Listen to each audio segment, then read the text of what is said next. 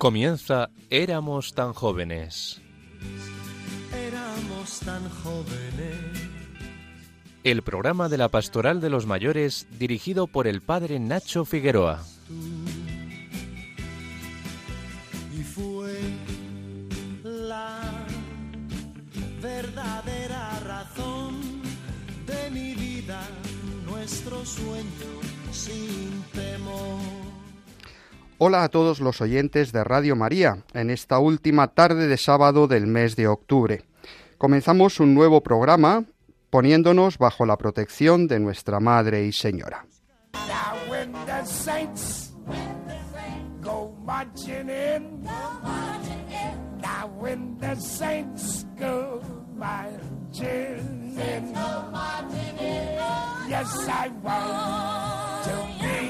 In that number.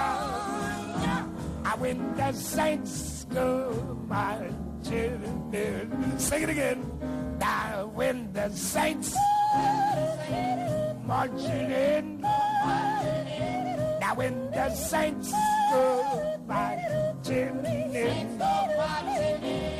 Yes, I. Toda la Iglesia se prepara para celebrar la solemnidad de todos los santos. Ese día, cuando lleguemos a nuestras parroquias un año más, nos habremos despachado a gusto y protestado enérgicamente por cómo nuestras autoridades, mientras a menudo arrinconan las manifestaciones públicas de fe por parte de la Iglesia Católica, ensalzan las glorias de esta fiesta de disfraces de temática mortuoria, que cosas de querer imitar las costumbres americanas hemos venido a llamar Halloween, olvidando que el origen de esta fiesta anglosajona no es tanto el Día de los Muertos, sino como su propio nombre indica, el triunfo de los santos. Pero ir a la iglesia a celebrar a todos los santos es, como dice el prefacio de este día, celebrar la gloria de tu ciudad santa, la Jerusalén celestial que es nuestra madre, donde eternamente te alaba la asamblea festiva de todos los santos nuestros hermanos. Hacia esa Jerusalén celestial, aunque peregrinos en país extraño, nos encaminamos alegres, sigue el prefacio, guiados por la fe y gozosos por la gloria de los mejores hijos de la Iglesia. En ellos encontramos ejemplo y ayuda para nuestra debilidad.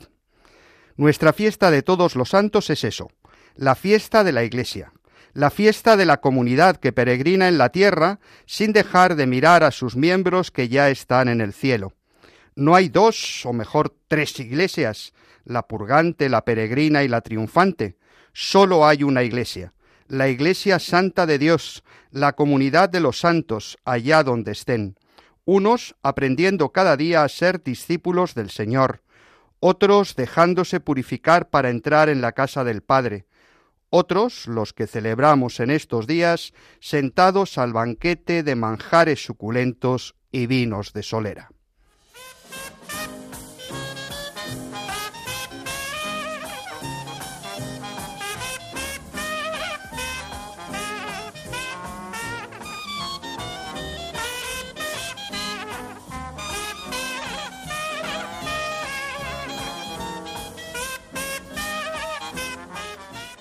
En este mundo tan materialista, tan hedonista y tan individualista, la fiesta de todos los santos nos recuerda algo fundamental.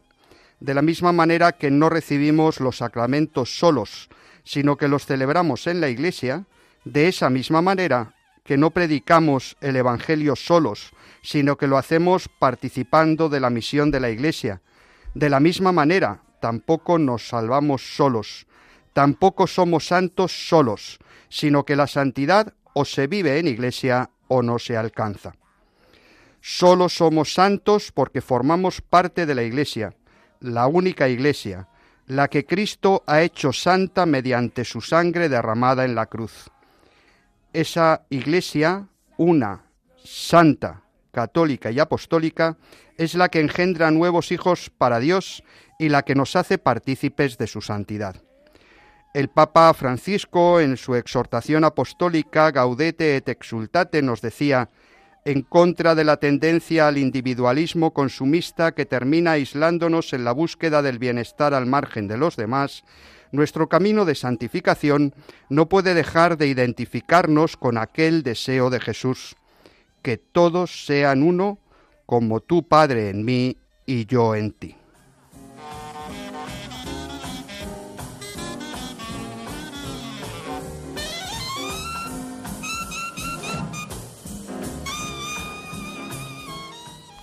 En vísperas de la fiesta de los santos, nuestras amigas Ana Marqués y Mercedes Montoya nos seguirán poniendo al día de las noticias de los mayores. Jaime Tamarit nos llevará a su rincón de gustar en el que escucharemos un par de piezas musicales que nos ayudarán a conectar con algo muy importante en la ancianidad, la vida interior. Victoria Pascua nos acercará virtualmente a un lugar relacionado con San Pablo en su último viaje hecho prisionero camino de Roma, la isla de Malta. El doctor Juan José de la Lastra esta semana nos llevará a los tiempos de la presencia española en Nuevo México, de la mano nada más y nada menos que de los indios apaches. Pero no olvidamos que los verdaderos protagonistas de nuestro programa sois vosotros, nuestros oyentes. Por eso no dejéis de mandar vuestros mensajes al WhatsApp 634 423 664 o al correo del programa éramos tan jóvenes radiomaria.es.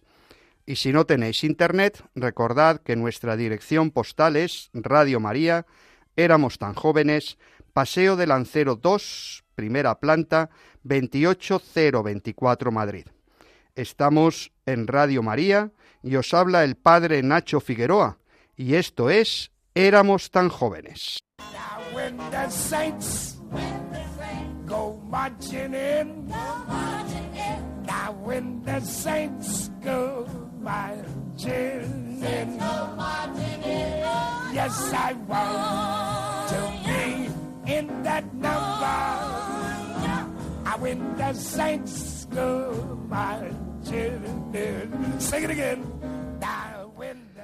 Ana Marqués, presidenta de Vida Ascendente en la diócesis de Orihuela Alicante y Mercedes Montoya, coordinadora de la región levantina, elaboran cada semana el Boletín de Vida Ascendente, boletín de noticias que podéis encontrar en su web. Hoy nos ponen al día de lo más destacado.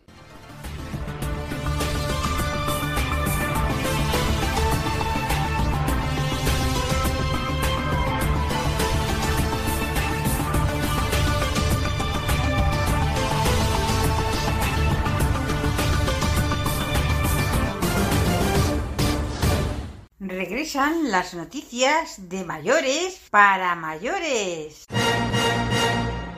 Demostrado. Los pacientes con Alzheimer son más sensibles a la música que las personas sanas. Esta es una de las primeras conclusiones del proyecto Sensogenoma, que investiga sobre cómo la música influye en nuestros genes y especialmente en los de los pacientes con deterioro cognitivo. Estos primeros resultados se obtienen después de un año del lanzamiento de este proyecto de investigación en septiembre de 2022. Y es que la música es algo especial. La Subcomisión Episcopal para la Familia y Defensa de la Vida convoca por primera vez a los agentes de pastoral de las personas mayores. El encuentro tuvo lugar en Madrid el pasado 30 de septiembre en torno al documento La ancianidad, riqueza de frutos y bendiciones. Además de profundizar en este documento que se presentó en mayo de 2022, estas jornadas han servido para conocer algunas de las experiencias que se están llevando a cabo en la pastoral de las personas mayores, además de compartir las necesidades y de impulsar esta pastoral en las diócesis estaban convocados los delegados diocesanos y agentes de pastoral de las personas mayores en distintos ámbitos, como pastoral de la salud, vida consagrada, pastoral familiar, Cárita, residencia de mayores y movimiento vida ascendente.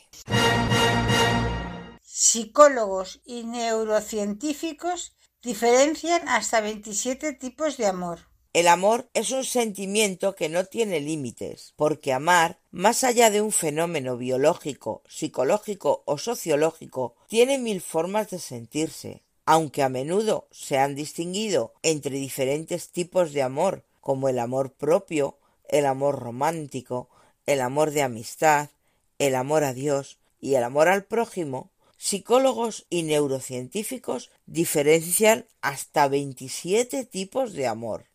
Entonces, ¿cómo saber si es amor de verdad?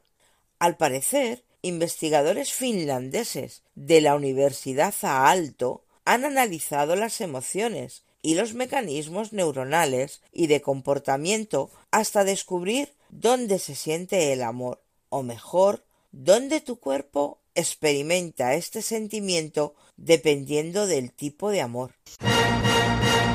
El fútbol, una pasión sin edad. Marta, una usuaria de TikTok, mostró la reacción que tuvo su abuelo Juan al recibir en su 90 cumpleaños un regalo de la camiseta retro del Atleti de Madrid, club del cual es hincha desde niño.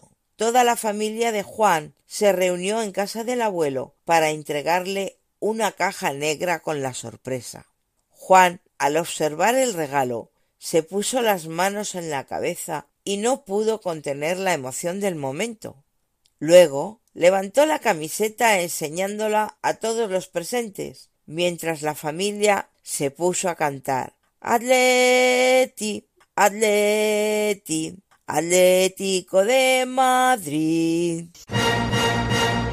Un tercio de los mayores de 75 años tienen dificultades para acceder desde la calle a su vivienda. Un informe realizado por la Fundación Mutua de Propietarios y la Cátedra de Vivienda de la Universidad Rovira y Virgili revela que la falta de ascensor o la obligación de subir escaleras son las causas de que este 35% de los mayores tenga problemas para salir a la calle. Así, el estudio pone de relieve que un 87% de los edificios de viviendas necesitan realizar actuaciones de eliminación de barreras arquitectónicas para mejorar su accesibilidad.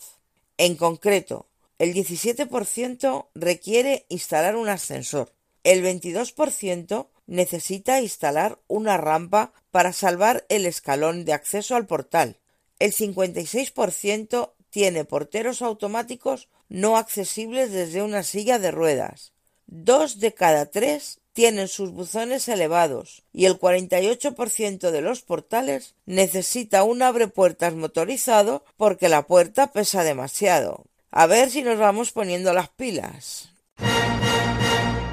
Si quieres seguirnos, puedes hacerlo en la página de Vida Ascendente www.vidaascendente.es.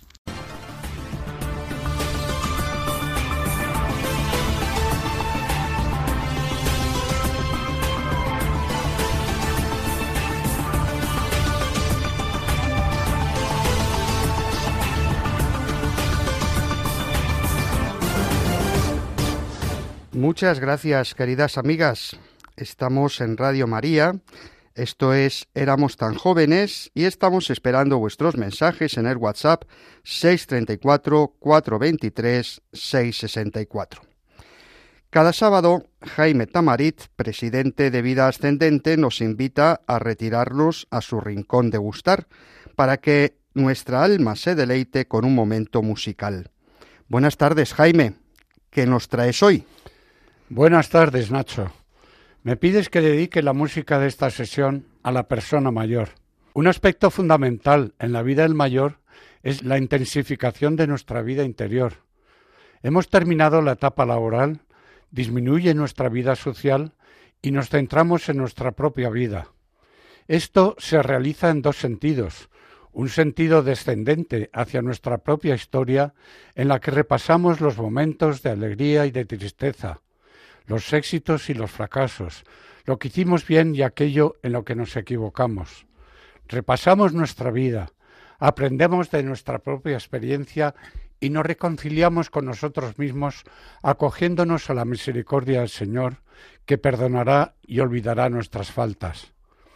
En la meditación de nuestra propia historia no deja de estar presente un sentimiento de melancolía por el recuerdo de los momentos de alegría que no volverán, o de los momentos en que nos equivocamos en nuestra vida, momentos en que pudimos abandonar las referencias que orientan nuestra vida.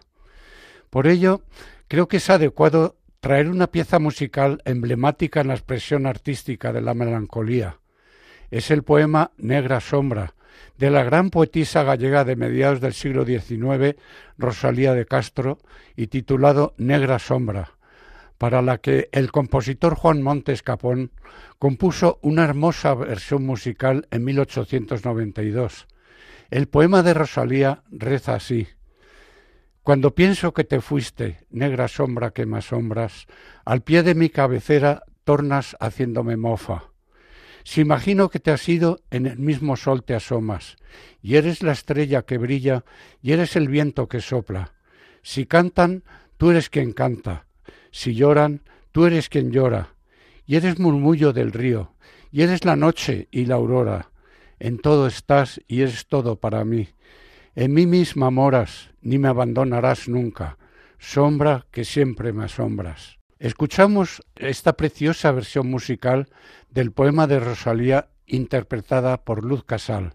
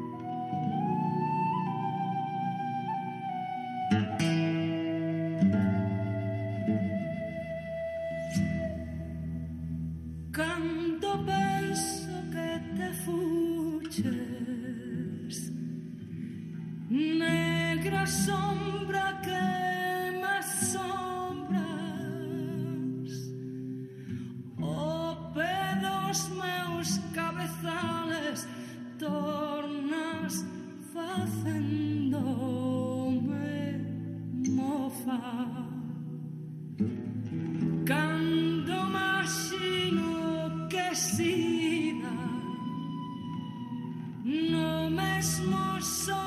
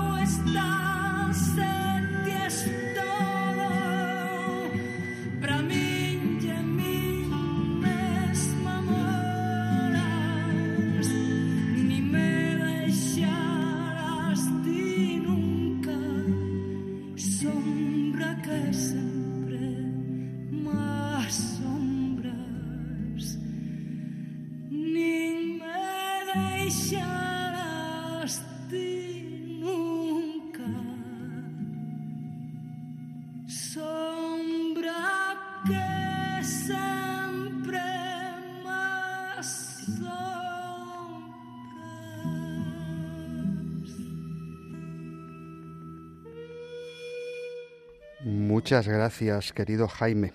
Estamos en Radio María, en este espacio que se llama Éramos tan jóvenes, en esta tarde de sábado esperando vuestros mensajes al WhatsApp 634 423 664. Nuestra colaboradora y experta en peregrinaciones, Victoria Pascua, ya dedicó varios programas a seguir los viajes apostólicos de San Pablo por la península de Anatolia, por Macedonia y Grecia y por la isla de Chipre. Hoy nos lleva a un lugar relacionado con el último viaje de San Pablo. Con ella nos ponemos en modo viaje.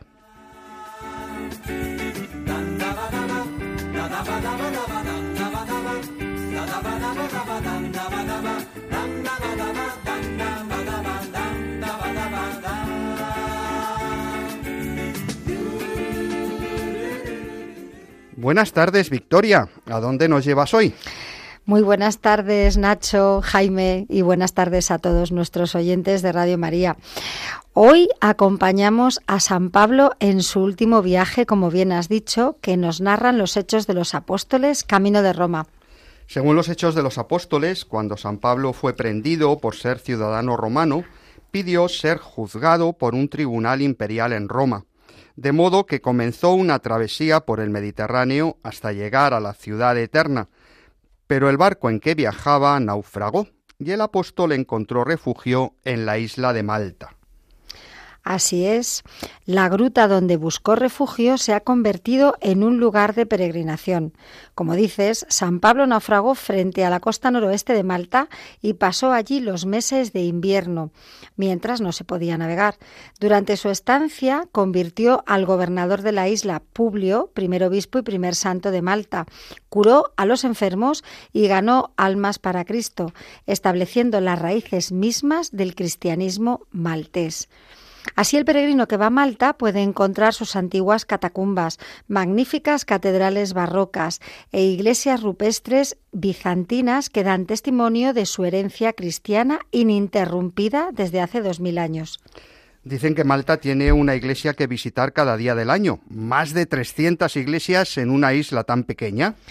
Pues efectivamente, esta pintoresca isla mediterránea no solo es famosa por sus enclaves naturales con aguas cristalinas, como bien dices, tiene una curiosa particularidad. Cuenta con más de 300 iglesias en su territorio. Esta cifra sitúa al país como una de las naciones con más iglesias per cápita en el mundo. La razón está en la larga historia del archipiélago. Durante la época de la Orden de los Caballeros de San Juan, una orden militar y religiosa que gobernó Malta desde el siglo XVI hasta el siglo XVIII, se construyeron muchas iglesias en la isla para servir a la población católica local y a los caballeros que la protegían. Muchas de estas iglesias, con su arquitectura barroca y detalles ornamentales, todavía se conservan hoy en día y son consideradas verdaderas obras de arte. Además, Malta es conocida por su devoción a la Virgen María y muchas de las iglesias están dedicadas a diferentes advocaciones marianas, como Nuestra Señora de las Gracias, Nuestra Señora de la Merced y Nuestra Señora de Fátima, entre otras muchas. Aunque la mayoría de las iglesias son de culto latino y pertenecen a la Iglesia Católica, también hay una presencia de iglesias orientales, como la Iglesia Ortodoxa y la Iglesia Apostólica Armenia, que atienden a las comunidades cristianas orientales presentes en la isla. Eh, cuéntanos, Victoria, alguna de esas importantes iglesias que si vamos a Malta no podemos dejar de visitar. Pues mira, entre las más emblemáticas se encuentra la Catedral de San Juan, ubicada en La Valeta, capital del país. Se trata de un impresionante monumento barroco, construido en el siglo XVI como lugar de culto para caballeros de San Juan. La isla es famosa por su diseño exquisito, sus detalles ornamentales y su colección de pinturas y tapices que retratan la vida de San Juan Bautista. Otra iglesia también muy importante en Malta es la Basílica de Nuestra Señora de Tapinú, ubicada en la isla de Gozo. Esta iglesia es conocida por ser un lugar de peregrinación popular entre los católicos de todo el mundo y por su arquitectura única que combina elementos románicos y neogóticos. Además es también famosa por un misterioso milagro, pues cuenta la leyenda que una mujer que oró en la iglesia en el siglo XIX fue curada milagrosamente de una enfermedad mortal. Por su parte, la iglesia de San Pablo en la ciudad de Rabat es una iglesia que se construyó sobre el lugar donde el apóstol San Pablo se refugió tras naufragar, como contábamos antes, en la isla de Malta.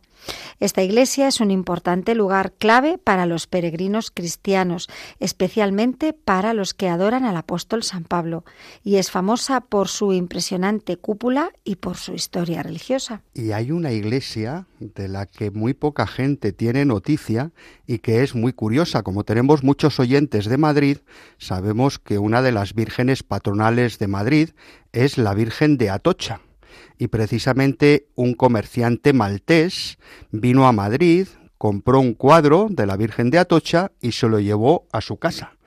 En esa casa construyó una capilla, puso en el altar a la Virgen de Atocha y es uno de los lugares más venerados y más visitados en peregrinación por la gente local. Quizá no es un lugar de peregrinación de turistas extranjeros, pero sí que la gente local tiene devoción como los madrileños a la Virgen de Atocha. He oído también que Malta forma parte del Camino de Santiago. Échale guindas al pavo como se hace un camino por el mar. Pues lo hay. Al menos uno de los posibles caminos. Pues has oído bien. Malta cuenta con su propia ruta dentro del famoso Camino de Santiago, la ruta de peregrinación jacobea con más de mil años de antigüedad, que ahora conecta la isla con Santiago de Compostela. Este recorrido tiene su punto de partida en la emblemática cueva de Medina, en la que convivió el apóstol durante su naufragio, y se lleva a cabo por antiguos pueblos y parroquias hasta llegar al Fort Sant'Angelo en Virgu y allí supongo que cogerán un barco para llegar a España, porque si no, la cosa se hace difícil. Oye, Malta sé que también ha sido destino de diversos viajes papales, ¿verdad? Eso es, Malta significa hospitalidad. Etimológicamente, el origen de la palabra habría que traducirla como refugio o puerto hospitalario. Y ese significado cuadra a la perfección con la frase de San Pablo recogida en los Hechos de los Apóstoles, según la cual los malteses le trataron con rara humanidad. Cuando el barco que le conducía a Roma naufragó y tuvo que permanecer algún tiempo en la isla, aprovechando para fundar allí las primeras comunidades cristianas. Por eso Malta también ha sido hasta en cuatro ocasiones destinos de viajes apostólicos de San Juan Pablo II en dos ocasiones, 1990 y 2001, de Benedicto XVI en 2010 y de nuestro actual Papa Francisco en abril del pasado 2022. Cuando Benedicto XVI estuvo en Malta, recibió un pequeño grupo de víctimas de abusos sexuales por miembros del clero, un encuentro estrictamente privado y calificado por los asistentes como muy emocionante. Y Francisco tuvo, entre otros actos, un encuentro con inmigrantes, dado que Malta, como tantas otras islas del Mediterráneo, es también lugar donde miles de personas desde África atracan allí tratando de buscar un futuro mejor. Pues qué drama el de los inmigrantes por el Mediterráneo. La verdad es que yo creo que nos hemos acostumbrado demasiado a esas travesías de los inmigrantes buscando, como tú dices, un futuro mejor. Eh, son eh, alarmantes las cifras de personas que llegan, pero mucho más alarmantes las cifras de las personas que naufragan pero nuestros peregrinos seguro que no naufragarán si se ponen en tus manos. Por supuesto. ¿eh?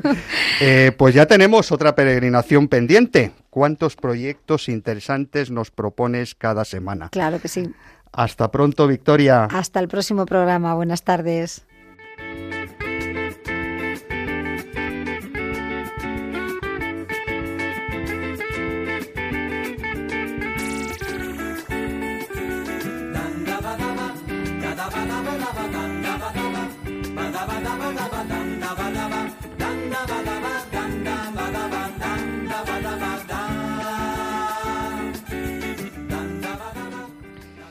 Jaime Tamarit, presidente de Vida Ascendente, nos invita de nuevo a entrar en su rincón de gustar para seguir ahondando en el misterio del alma de las personas mayores. También nos centramos en nuestra vida en un sentido ascendente, considerando nuestro destino que no es otro que el de la contemplación eterna. Esta mirada ascendente la expresó de manera magistral Juan Sebastián Bach en su cantata Levantaos, la voz nos llama, que expresa musicalmente la parábola de las vírgenes sabias. Esta cantata tiene un aria titulada Sión, oye cantar a los centinelas, que relata la llegada del novio y reza así. Sión, oye cantar a los centinelas, su corazón quiere saltar de alegría. Se despierta y se levanta a toda prisa el novio, viene del cielo ricamente ataviado, fuerte por la gracia, poderoso por la verdad. Su luz se vuelve brillante, su estrella está saliendo. Ahora ven, valiosa corona, Señor Jesús, Hijo de Dios, Osanna. Lo seguimos todos al salón de la alegría y celebramos con él la cena.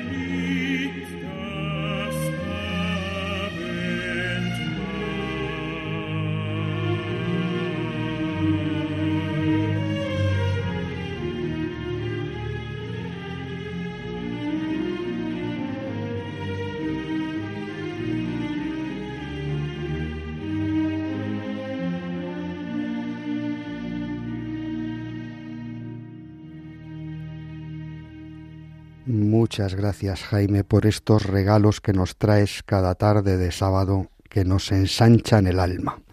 Estamos en Radio María, en este espacio que se llama Éramos tan jóvenes, en esta tarde de sábado, esperando vuestros mensajes al WhatsApp 634 423 664.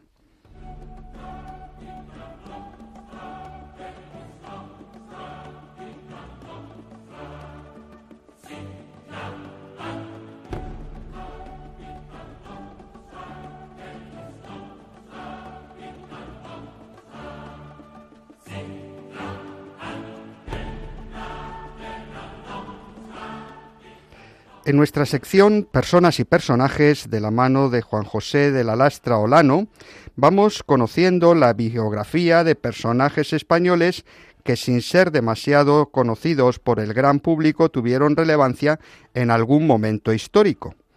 Hoy os preguntaréis, ¿y eso cómo cuadra con la historia que nos va a contar? que aparentemente no tiene mucho que ver con la historia de España, la historia de los apaches en Nuevo México en el siglo XVIII, pero estoy seguro de que os va a apasionar. Juanjo, te escuchamos. Muy buenas a todos los oyentes. Hoy os voy a contar una historia muy desconocida. Os parecerá insólito, pero tuvo que llegar Hollywood con sus guionistas y por supuesto John Ford y John Wayne para que supiéramos de la existencia de los apaches y nos contaran una historia bastante maquillada. En España hasta entonces los apaches no se conocían, pero su historia está íntimamente ligada al dominio español en el norte de México y sur de los Estados Unidos. Tenemos nuestras propias guerras y paces y, por supuesto, nuestra convivencia con ellos. A día de hoy, las dos únicas reservas indias al sur de Estados Unidos tienen nombre español. Ya en 1542, Juan Doñate, gobernador de Nuevo México, habla de ellos. Y os cantaré como anécdota que fue el constructor de una iglesia dedicada a San Francisco con su correspondiente misión que ostenta el título de ser la primera construida en los actuales Estados Unidos. De hecho, la palabra apache es la españolización de apachu, que era como denominaban a los enemigos los indígenas de Nuevo México, que era la etnia zuñi, aliados de los españoles que pertenecían a los indios pueblo. Los españoles se enfrentaron y colaboraron con los apaches 200 años antes que los norteamericanos. Los apachos eran un pueblo nómada, procedentes de Alaska. Cuando migran hacia el sur, son empujados por los comanches, más belicosos y que habitaban al norte de Canadá. Ambas tribus van cogiendo caballos abandonados por los españoles en el camino real y dan lugar a la raza equina llamada mesteña, que son los famosos Mustang. Los comanches son mejores jinetes y mejores guerreros y logran hacerse dominantes. Ambos grupos se dedican fundamentalmente al pillaje, atacando los asentamientos de colonos, robándoles el ganado y saqueándoles. En su migración hacia el sur son empujados por ingleses y franceses, cuyos comerciantes arman a los comanches, fruto de lo cual estos, bien armados y cabalgando bien, consiguen que los apaches acaben chocando contra la línea fronteriza del imperio español, que se componía por trece presidios o fortalezas a lo largo de Oklahoma, Colorado, Nuevo México, Arizona y Texas. Semejante extensión era defendida, aunque parezca cómico, por poco más de mil jinetes españoles. La presión de los comanches hace que los apaches en 1720 pidan asentarse a las autoridades españolas en la órbita de los presidios, y son autorizados a ello. A pesar de la situación muy inestable y peligrosa, las diferentes misiones franciscanas intentan, aunque lentamente, dar una educación y cristianizar a los indios, enseñándoles el Evangelio y las labores de la tierra y la ganadería. Los comanches siguen presionando cada vez más armados por los franceses. Y a pesar de la ayuda española, expulsan a los apaches de Kansas y Colorado, que eran sus tradicionales territorios de caza. No les queda más remedio que internarse en las montañas de Nuevo México, y conviven con los españoles y bajo su protección se dedican a la agricultura y a la ganadería. Estos son fundamentalmente los apaches jiraquillas. A pesar de esto, algunas partidas atacan ranchos, robando ganado e incluso mujeres y niños, y se atreven a atacar San Antonio y la misión de San Sabá, donde los franciscanos se habían instalado erróneamente y para evitar problemas, obviando la protección a cinco kilómetros del fuerte Presidio. Posteriormente se atreven con Tucson, pero allí quince dragones de cuera, armados con lanzas, cargan contra ellos y matan al jefe indio, lo cual es crucial. Los apaches huyen despavoridos al ver la cabeza en la lanza de un jinete español, abandonando todo su botín. El ataque a Tucson se repite después de una expedición de castigo española en territorio apache, para frenar el asalto a los ranchos. Se reúnen y atacan Tucson 600 apaches, pero nuevamente 50 soldados y 29 dragones de cuera los detienen y los derrotan. España, en 1779, cansadas de los ataques de los comanches que presionan a los apaches, monta con estos una expedición de castigo con unas fuerzas integradas por 600 dragones de cuero y 200 apaches. La acción es un éxito y matan al prestigioso jefe comanche Cuerno Verde y hacen más de 100 prisioneros. En esta situación, los españoles, con sus aliados, los indios pueblo y los apaches jiraquillas, firman un tratado con los comanches que definitivamente pacifica Nuevo México. Existían diferentes grupos de apaches. Además de los jiraquillas, estaban los chiricaguas, los mezcaleros, los navajos como más representativos. Concretamente los mezcaleros se dirigen al oeste de Texas y presionados por los comanches que no les dejaban cazar búfalos en las praderas, se convirtieron en indios mucho más peligrosos entre comanches y apaches, robaron tal cantidad de caballos a los españoles que el gobernador de Nuevo México tuvo que pedir más de mil para reponer pérdidas, pues sus tropas no podían combatir y defender el territorio a pie. Mientras en Texas los apaches mezcaleros son acosados por comanches por el norte y españoles por el oeste. De esto no existe una crónica detallada, pero la situación consistía en escaramuzas apaches para conseguir ganado y alimentos que eran reprimidas por los españoles defendiendo a los colonos. A pesar de todas estas guerras desde los presidios españoles y gracias al virrey Bernardo de Gálvez, de quien nos ocuparemos otro día, se ofreció y se consiguió el asentamiento de nutridas comunidades apaches.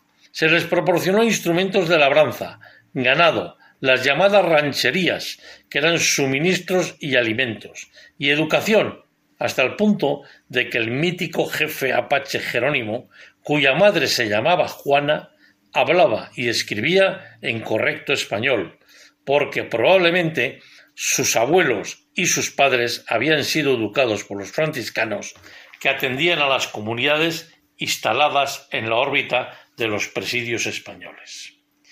España, en contra de lo que afirman sus detractores de ayer y de hoy, la absurda y mentirosa leyenda negra, siempre respetó a las comunidades indígenas, aportó civilización y educación. Quien se encargó de eliminar todos sus derechos y combatirles hasta la extinción fueron los ingleses transformados en la nueva Norteamérica. En palabras de Alfonso Borrego, bisnieto del mítico jefe Jerónimo, presidente de una asociación que reivindica la presencia de los españoles en Estados Unidos, desmontando la perversa leyenda negra, afirma pedir perdón ¿Pero de qué estás hablando?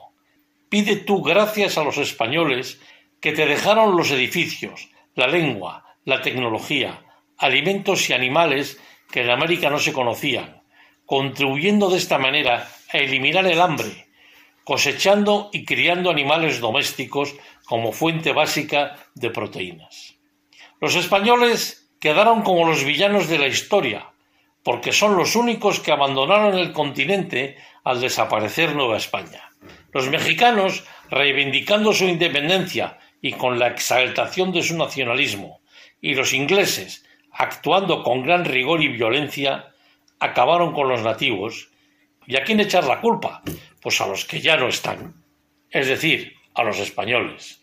No estábamos para defendernos. Y nuevamente Alfonso Borrego concluye, la diferencia entre un inglés y un español es que los ingleses mataron a todos. Muchas gracias y hasta la próxima intervención.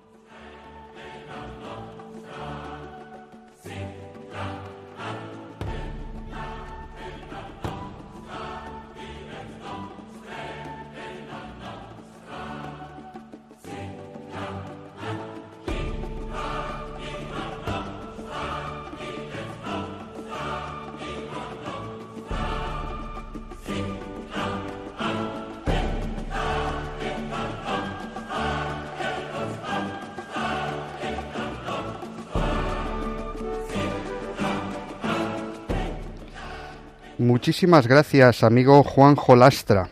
Ya estamos ansiosos esperando nuevos acercamientos a la historia en el próximo programa. Queridos amigos oyentes, esperamos vuestros comentarios, impresiones o sugerencias en nuestro WhatsApp 634 423 664.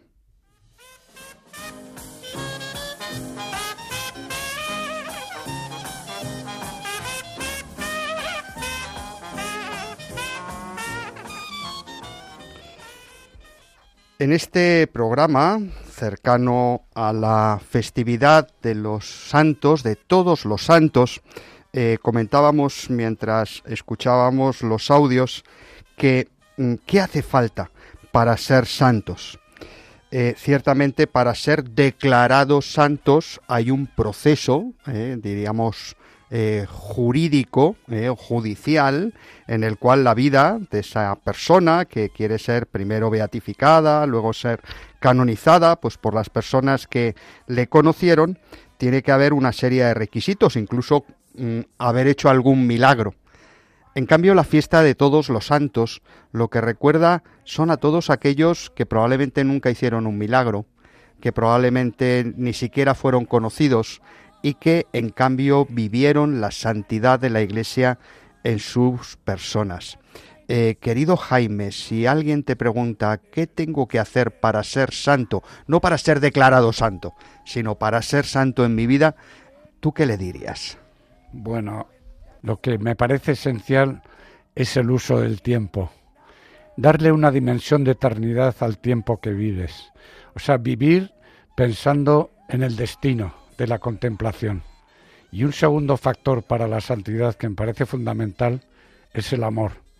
Al final se nos juzgará por el amor, la caridad por encima de todo. Esos son los dos aspectos que orientan mi vida, siempre que no me distraigo, claro. Efectivamente, yo creo que la mejor manera para no distraerse es tener una referencia. Exacto. Eh, mm, cuando tenemos alguien a quien mirar, alguien a quien admirar y alguien a quien imitar, ciertamente el camino es mucho más fácil. Afortunadamente tenemos a Cristo. Dios se hizo hombre y mirar al hombre Jesús es mirar el camino de la santidad. Amar como amó Jesús, vivir como vivió Jesús, entregarse como se entregó Jesús, eh, dar la vida como la dio Jesús es nuestro modelo a imitar y es el camino de la santidad.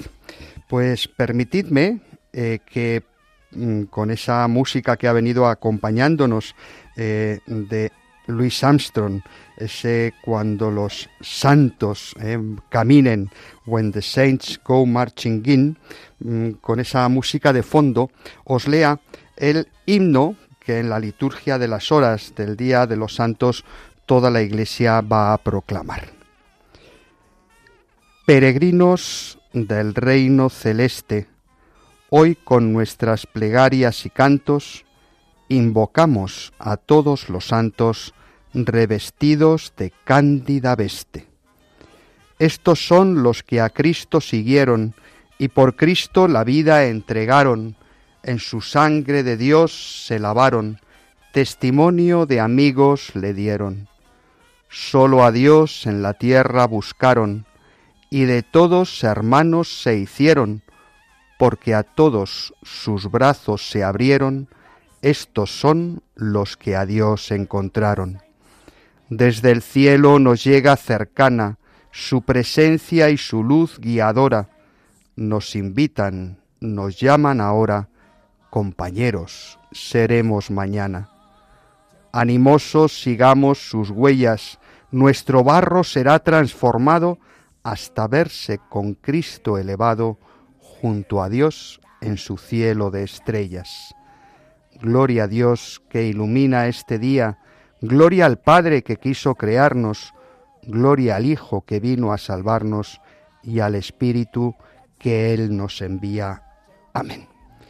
Concluimos nuestro programa de hoy con el deseo de que os haya gustado. Esperamos que cuando toda la Iglesia esté celebrando la solemnidad de todos los santos, surja en nosotros, aunque estemos cercanos al atardecer, el deseo de iluminar con nuestra santidad la vida de los que están a nuestro lado, para que resplandezca como el fulgor del amanecer. Ya sabéis que podéis volver a escuchar este espacio buscando en los podcasts de la web de Radio María por el nombre de nuestro espacio, Éramos tan jóvenes. Recordad que podéis escribirnos al WhatsApp 634-423-664 o al correo del programa éramos tan jóvenes. Agradecemos como siempre su colaboración a Mercedes Montoya y Ana Marqués, a Victoria Pascua, a Jaime Tamarit y al doctor Juan José de la Lastra. Estuvo en el control José García y se despide de todos el padre Nacho Figueroa. Que el Señor Jesús y su Madre la Virgen sigan cuidando de todos sus hijos y especialmente de los ancianos más débiles y acompañen a los que se sienten más solos. Nos encontramos de nuevo, si Dios quiere, dentro de dos sábados a las seis de la tarde en la península, las cinco en Canarias. Os dejamos con el Santo Rosario y luego las vísperas y la misa vespertina del domingo. Dios y su Madre os bendigan a todos. Porque tienen la verdad. Han escuchado Éramos tan jóvenes con el padre Nacho Figueroa. Felicidad de verme aquí junto a ti. Qué alegría siento en mí, jóvenes. Somos aún tan jóvenes. El tiempo sigue sin pasar y son tus besos y tus recuerdos que vuelven y que guardan nuestro amor.